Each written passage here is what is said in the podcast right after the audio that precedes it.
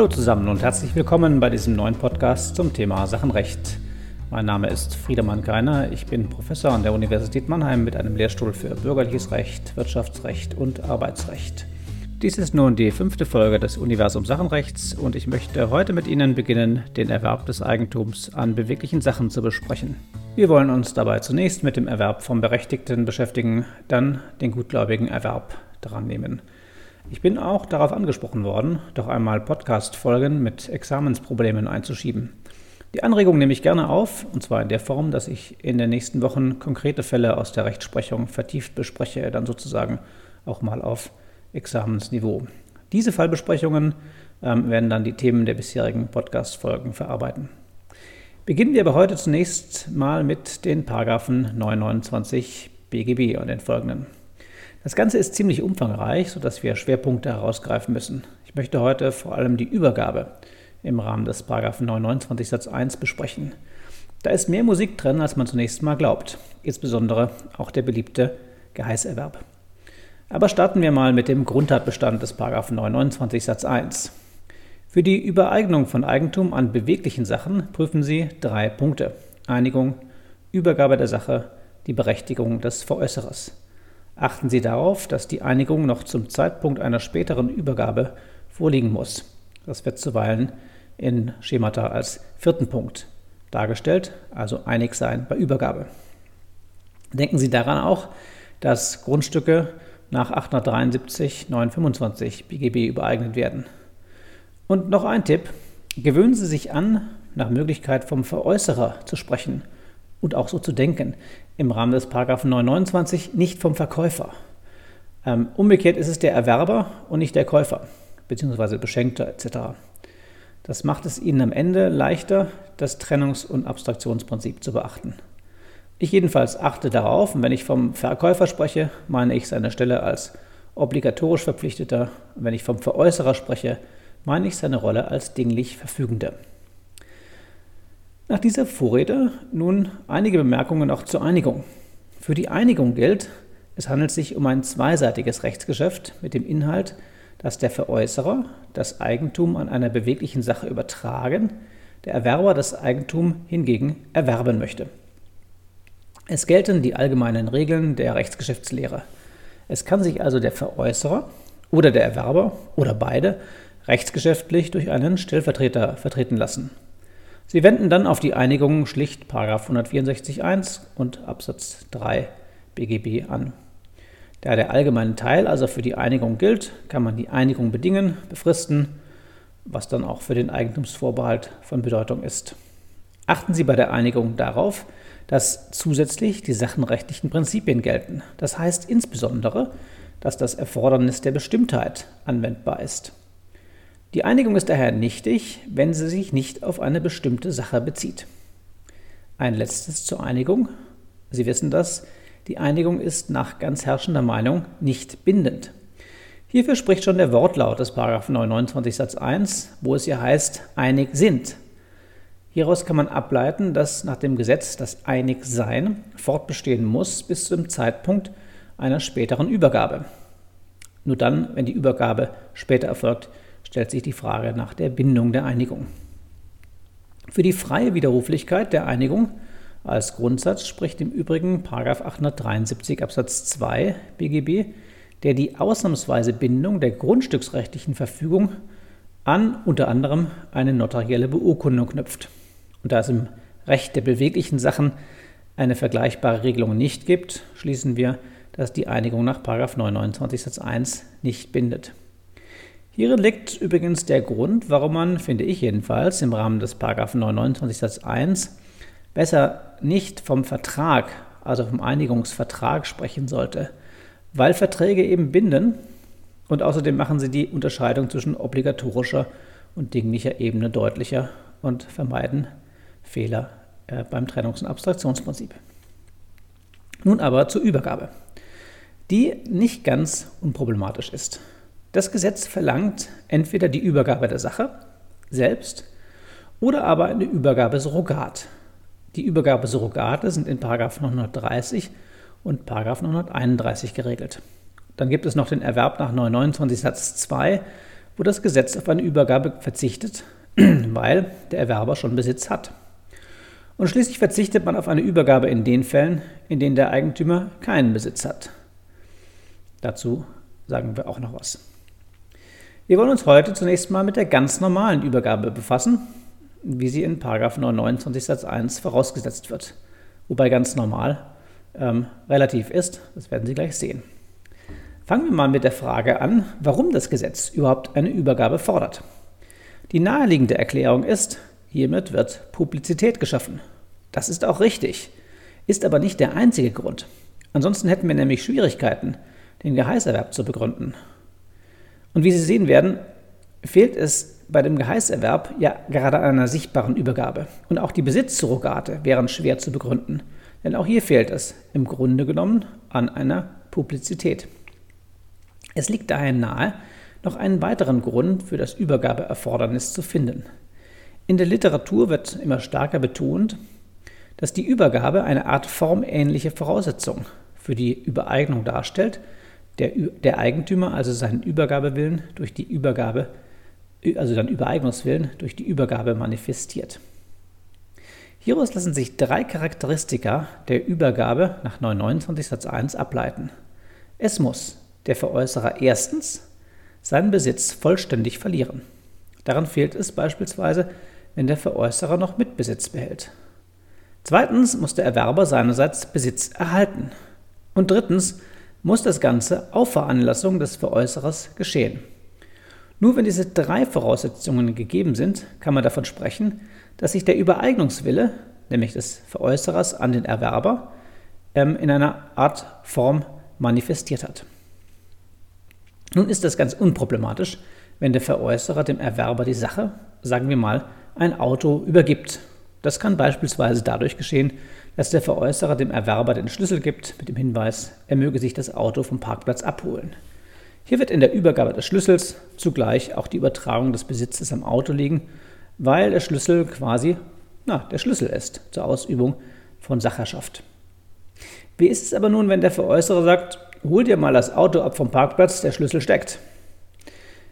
Hierin liegt eine Übertragung des Besitzes gemäß 854 Absatz 2 BGB, also durch rechtsgeschäftliche Übertragung des Besitzes. Wobei, Sie erinnern sich an Folge 2 des Podcasts, der rechtsgeschäftliche Charakter strittig ist, richtigerweise aber zu bejahen ist. Bei der Prüfung passen Sie bitte auf. Sie prüfen zunächst die Einigung nach 929 Satz 1, also das rechtsgeschäftliche Verfügungsgeschäft. Danach untersuchen Sie die Übergabe und müssen nun im Rahmen des 854 Absatz 2 die Einigung im Sinne einer rechtsgeschäftlichen Übertragung des Besitzes prüfen. Also zwei Einigungen, die eine nach 929 Satz 1, die andere nach 854 Absatz 2 als Voraussetzung für die Übergabe. Was ist eigentlich, wenn der Erwerber das Auto vom Parkplatz wegfährt ohne die Einigung nach 854 Absatz 2 und ohne Besitzübergabe nach 854 Absatz 1? Also der Erwerber gewissermaßen das Auto wegnimmt. Na, dann fehlt es an der dritten Voraussetzung, nämlich der Besitzübertragung auf Veranlassung bzw. mit Willen des Veräußerers. Es liegt schon begrifflich keine Übergabe im Sinne des Paragraphen 929 Satz 1 vor. Das kann der Veräußerer übrigens durch eine Genehmigung heilen, nach 800, äh, pardon, 184, 185 Absatz 2 analog. Analog deswegen, weil die Besitzübergabe, die wird geheilt, ähm, die ist ja keine Verfügung, sondern als tatsächliches Element nur Teil der Verfügung. In der Praxis erfolgt nun die Übergabe sehr häufig unter Einschaltung von Hilfspersonen, insbesondere von Besitzdienern. Erinnern wir uns, der Besitzherr ist unmittelbarer Besitzer, wenn die Voraussetzungen des 855 BGB vorliegen, also ein Arbeitnehmer mit Besitzdienerwillen die Sacherschaft über eine Sache ausübt. Wenn nun eine Gesellschaft, sagen wir eine GmbH, über eine Sache verfügt, dann wird im Regelfall ja nicht der Geschäftsführer als Organbesitzer die Sache dem Erwerber übergeben, sondern der Arbeitnehmer, beispielsweise der Verkäufer eines Bekleidungsgeschäfts, nennen wir sie mal B GmbH. In diesem Fall übergibt also rechtlich die GmbH an den Käufer, wenn der Verkäufer die gekaufte Sache übergibt. Umgekehrt geht das genauso. Wenn Ware an die B GmbH angeliefert wird, nimmt sie ja der Verkäufer an. Und der Verkäufer wenn der Besitzdiener ist und die Voraussetzungen des Paragraphen 855 BGB vorliegen, ähm, vermittelt ja, vermittelt ist vielleicht der falsche Begriff, ähm, äh, sorgt ja dafür, dass die B GmbH unmittelbaren Besitz erlangt. Damit liegt eine Übergabe des Lieferanten an die B GmbH vor. Und wenn nun der Lieferant ebenfalls als irgendwie rechtlich verfasste Gesellschaft organisiert ist, dann ist die Veräußerung und der Erwerb durch Einschaltung von Besitzdienern auch kombinierbar. Der Arbeitgeber, der Lieferanten KG, also der L, übergibt die Waren an den Arbeitnehmer der B. Hierin liegt dann eine Übergabe der KG an die GmbH, also der L an B. Für die Prüfungen der Klausur bedeutet das, dass Sie im Rahmen der Übergabe die besitzrechtliche Situation prüfen müssen, also gewissermaßen, Sie prüfen Inzident 855 BGB und zwar im letzten Fall zweimal auf Seiten des Veräußerers und auf Seiten des Erwerbers. Wie wichtig es ist, dass Sie sich in einer Klausur die besitzrechtlichen Verhältnisse ganz genau anschauen, zeigt das folgende Beispiel. Der M, ein Autohersteller, veräußert ein Auto an die Leasingbank L. Die L möchte allerdings das Auto nicht selbst in Besitz nehmen, sondern bittet M, also den äh, Autohersteller, den Wagen unmittelbar an den Leasingnehmer der L, nämlich an N, zu liefern. Für die Übertragung des Eigentums von M an L müssten wir nach der Einigung nun die Übergabe prüfen. Da M den Wagen aber direkt an den Leasingnehmer N liefert, kommt eine Übergabe des unmittelbaren Besitzes von M an L nicht in Betracht. Man könnte jetzt mit einem Geheißerwerb argumentieren, aber das ist gar nicht notwendig. Indem nämlich M an N übergibt, entsteht bei der Leasingbank zugleich mittelbarer Besitz. Die Voraussetzungen des 868 liegen vor. Der Leasingnehmer N ist unmittelbarer Besitzer und hat Besitzmittlungswillen. Es liegt mit dem Leasingvertrag ein Besitzmittlungsverhältnis vor, aus dem ergibt sich schließlich analog 546 BGB ein Herausgabeanspruch. Die Übergabe von M als Autohersteller an N als Leasingnehmer ähm, ist also eine Übergabe im Sinne des 929 Satz 1 und zwar von M an L. Prüfen wir das noch einmal an den drei Voraussetzungen der Übergabe. Erstens, der Erwerber, die L, erhält eine Besitzposition. Ja, das tut sie, denn sie erhält mittelbaren Besitz. Sie erinnern sich, mittelbarer Besitz ist ja Besitz, solange das Gesetz nichts anderes regelt. Zweitens, der Veräußerer, also der Autohersteller, verliert seine Besitzposition. Ja, vorher war M Besitzer, durch die Übergabe an den Leasingnehmer verliert er seinen Besitz. Und schließlich geschieht das Ganze auch auf Veranlassung, jedenfalls mit Willen des Veräußerers. Das geht nun auch andersherum. Nehmen wir mal an, das Leasing sei beendet und L möchte den Wagen jetzt weiter veräußern und zwar an den Käufer K. Wie erwirbt K das Eigentum? Nun, L und K einigen sich. Jetzt müssen wir die Übergabe konstruieren. Hier könnte der Wagen zunächst mal von N, also von Leasingnehmer, an die L übergeben werden und dann von L sozusagen weiter an K. Aber das kostet Zeit und Geld und daher ist es einfacher, wenn K den Wagen einfach direkt bei N abholt. In diesem Fall übergibt also der Besitzmittler, der L, L ist ja mittelbare Besitzerin, den Wagen an den Erwerber K.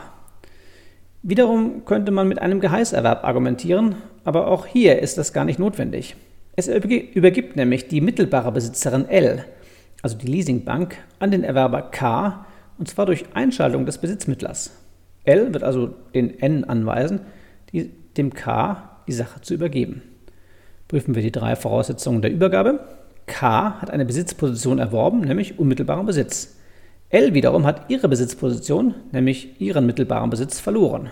Denn der äh, N kann ja den Besitz nicht mehr mitteln. Und das Ganze geschah wiederum auf Veranlassung von L.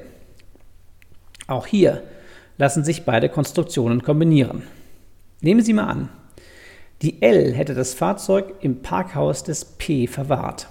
P hat den Schlüssel erhalten und ist daher unmittelbarer Besitzer, L mittelbarer Besitzerin.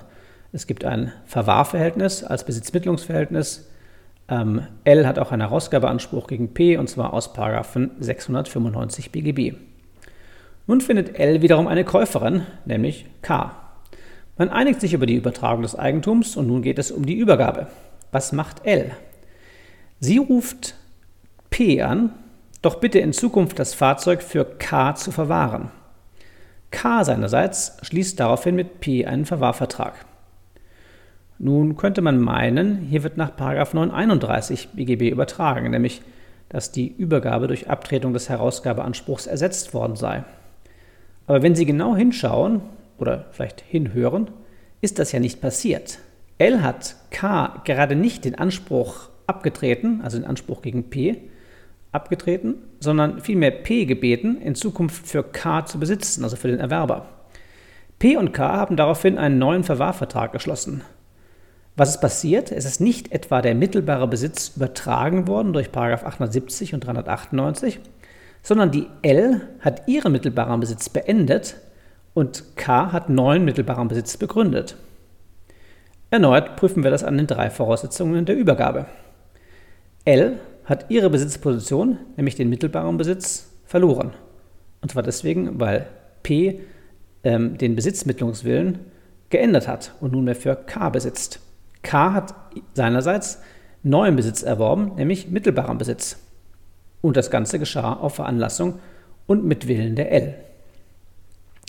Der Schlüssel zur Lösung solcher zugegebenermaßen durchaus etwas komplizierteren Fälle liegt darin, dass Sie die besitzrechtliche Situation exakt untersuchen. Sie müssen 868 BGB prüfen und zwar alle Voraussetzungen im Detail und am Sachverhalt subsumieren. Sie müssen ferner den Begriff der Übergabe und seine drei Voraussetzungen anwenden. Auf dieser Grundlage kommen Sie zum Ziel. Falsch und schlecht wäre es hingegen, irgendwie 929 oder 39 oder 931 anzuwenden und die Übergabe irgendwie hinzupfuschen. Gerade im Sachenrecht erwarten Ihre Prüfer eine ehrliche und blitzsaubere Konstruktion der Übergabe. Damit kommen wir für heute abschließend zum beliebten Geheißerwerb. Auch ihr liegt eine Drei-Personen-Konstellation zugrunde. Stellen Sie sich bitte ein Dreieck vor, bei der oder bei dem der Lieferant einem Verkäufer Waren liefert, die dieser wiederum an seine Kunden verkauft. In der Praxis kommt es vielfach dazu, dass der Verkäufer, der ist in der Mitte sozusagen, die verkaufte Sache selbst erst bei seinem Lieferanten besorgen muss. Also er hat sie bereits verkauft an den Käufer, aber er hat sie noch nicht, also bestellt er sie beim Lieferanten. Zur Kosten- und Zeitersparnis wird die Ware jetzt nicht vom Lieferanten zum Verkäufer und dann von diesem zum Käufer geliefert. Stattdessen wird abgekürzt. Der Lieferant transportiert auf Anweisung des Verkäufers direkt an den Käufer. Dann stellt sich die Frage, wer wem und wie das Eigentum überträgt, das ja letztlich beim Käufer landen soll. Hier könnte man meinen, dass der Lieferant das Eigentum direkt an den Käufer überträgt. Ausgeschlossen ist das nicht aber es wäre doch sehr selten. In Bezug auf die Erwerbsvorgänge spielen nämlich wirtschaftliche Überlegungen eine entscheidende Rolle und die sind für die Auslegung der Erklärungen der Beteiligten von Bedeutung. Ich sage das bewusst Auslegung. Sie müssen also jetzt die Erklärungen ähm, der Beteiligten nach 133, 157 BGB auslegen. Dabei kommt heraus, dass das Eigentum vom Lieferanten an den Verkäufer und erst danach vom Verkäufer an den Käufer übertragen werden soll, und zwar deswegen, um eventuell vorgesehene Eigentumsvorbehalte nicht durch eine Direktübereignung vom Lieferanten an den Käufer zu entwerten. Eben deswegen findet eine gegebenenfalls bedingte dingliche Einigung jeweils zwischen Lieferant und Verkäufer bzw. zwischen Verkäufer und Käufer statt. Soweit so gut und soweit so einfach. Aber wie findet jetzt die Übergabe vom Lieferanten an den Verkäufer und vom Verkäufer an den Käufer statt? An dieser Stelle kommen die Grundsätze des Geheißerwerbs ins Spiel. Problematisch ist hier nämlich, dass der Verkäufer zu keiner Zeit Besitz erhält. Die Sache wird ja vom Lieferanten direkt an den Käufer geliefert. Und daher liegen die Voraussetzungen des 99 Satz 1 weder in Bezug auf den Erwerb vom Lieferanten durch den Verkäufer noch in Bezug äh, der Veräußerung vom Verkäufer zum Käufer vor. Daher ist sowohl die Übereignung Lieferant-Verkäufer wie auch die Übereignung Verkäufer-Käufer nur mittels eines Kunstgriffs möglich, nämlich die Besitzverschaffungsmacht des Verkäufers dem Besitz gleichzustellen. Diese Besitzverschaffungsmacht folgt daraus, dass der nicht tatsächlich besitzende Veräußerer, also der Verkäufer, die Macht hat, den Lieferanten dazu zu veranlassen, die Sache an den Käufer zu übergeben. Der Lieferant ordnet sich also dem Willen des Verkäufers tatsächlich unter und ist folglich dessen Geheißperson. Hierin liegt nach herrschender Meinung weder ein Fall des mittelbaren Besitzes, noch wird der Lieferant Besitzdiener. Auf diese Weise gelingt die Übereignung des Lieferanten an den Verkäufer und des Verkäufers an den Käufer. Die Besitzverschaffungsmacht des Verkäufers ermöglicht es zunächst, den eigenen Erwerb des Eigentums äh, eben durch den Verkäufer zu begründen. Indem nämlich dieser den Lieferanten anweisen kann, die Sache zu übergeben, liegen die Voraussetzungen der Übergabe vor. Erstens, der Veräußerer, der Lieferant, verliert jeden Besitz, der Verkäufer erlangt eine Besitzposition, nämlich die Besitzverschaffungsmacht. Und das geschieht auf Veranlassung des Lieferanten, der sich dem Willen des Verkäufers ja hier unterwirft. Diese Besitzverschaffungsmacht steht so dann wertungsmäßig einer Übergabe der Sache vom Verkäufer an den Käufer gleich. Der Käufer erhält den Besitz, der Verkäufer verliert jede Besitzposition, das war hier die Besitzverschaffungsmacht, und der Vorgang geschieht jetzt auf Veranlassung des Verkäufers, sodass der Käufer Eigentum erwerben kann. Der Schlüssel zum Verständnis des Geheißerwerbes ist es also, die Besitzverschaffungsmacht des, der Mittelperson, also hier des Verkäufers, dem Besitz gleichzustellen. Damit erwirbt also der Verkäufer eine Besitzposition, indem er Besitzverschaffungsmacht hat. Und diese Besitzpositionen können Sie sowohl für den Erwerb des Verkäufers vom Lieferanten wie auch äh, für die Veräußerung des Verkäufers an den Käufer benutzen. Noch einmal sozusagen, wie Sie prüfen. Ursprünglich war das Eigentum bei L, beim Lieferanten. V könnte von L das Eigentum gemäß 929 Satz 1 erworben haben. Wir legen zuerst die Einigungserklärungen aus, nämlich dass L nicht direkt an K äh, das Eigentum übertragen hat, also an den Käufer, und begründen das mit wirtschaftlichen Erwägungen. Dann prüfen wir eine Einigung zwischen ähm, L und V, die liegt vor. Zweitens braucht es eine Übergabe, die allerdings, wie wir feststellen, von L an V nicht tatsächlich erfolgt, sondern im Wege eines Geheißerwerbes. Hier unterwirft sich nämlich der L unter dem Willen des V. Damit erwirbt V Besitzverschaffungsmacht und diese steht sozusagen einer Besitzposition gleich. Sie prüfen die drei Voraussetzungen der Übergabe und stellen fest, dass eben äh, V auf Veranlassung des L eine Besitzposition erworben hat, während L durch die Übergabe der Sache an den Käufer seinerseits seinen Besitz verloren hat. Damit ist die, äh, der Eigentumserwerb von V äh, begründet. Nächster Schritt ist, wie hat K von V Eigentum erworben gemäß 929 Satz 1? Zunächst prüfen Sie eine Einigung zwischen K und V und stellen diese fest, prüfen dann die Übergabe zwischen K und V, die wiederum nicht tatsächlich, sondern im Wege des Geheißerwerbes erfolgt, wobei die tatsächliche Übergabe von L an K der Übergabe von V deswegen und von V an K deswegen gleich steht, steht weil nämlich V Besitzverschaffungsmacht hat äh, und äh, damit ähm, dem Besitz wertungsmäßig gleichgestellt wird. Sie prüfen die drei Voraussetzungen ähm, der Übergabe. Erstens, ähm, V verliert jede Besitzposition, er hat jetzt keine Besitzverschaffungsmacht mehr. K erwirbt den Besitz, ja, hat er bekommen, wurde ja geliefert von L und das Ganze ist auf Veranlassung des V geschehen.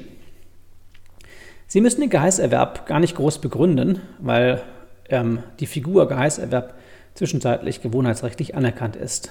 Argumentieren Sie mit, dem, äh, mit der Gleichstellung der Besitzverschaffungsmacht mit dem Besitz, äh, nennen Sie das Ganze Geheißerwerb, Gehen Sie die Schritte durch, die wir eben ähm, untersucht haben, und äh, Sie werden zum Ziel kommen.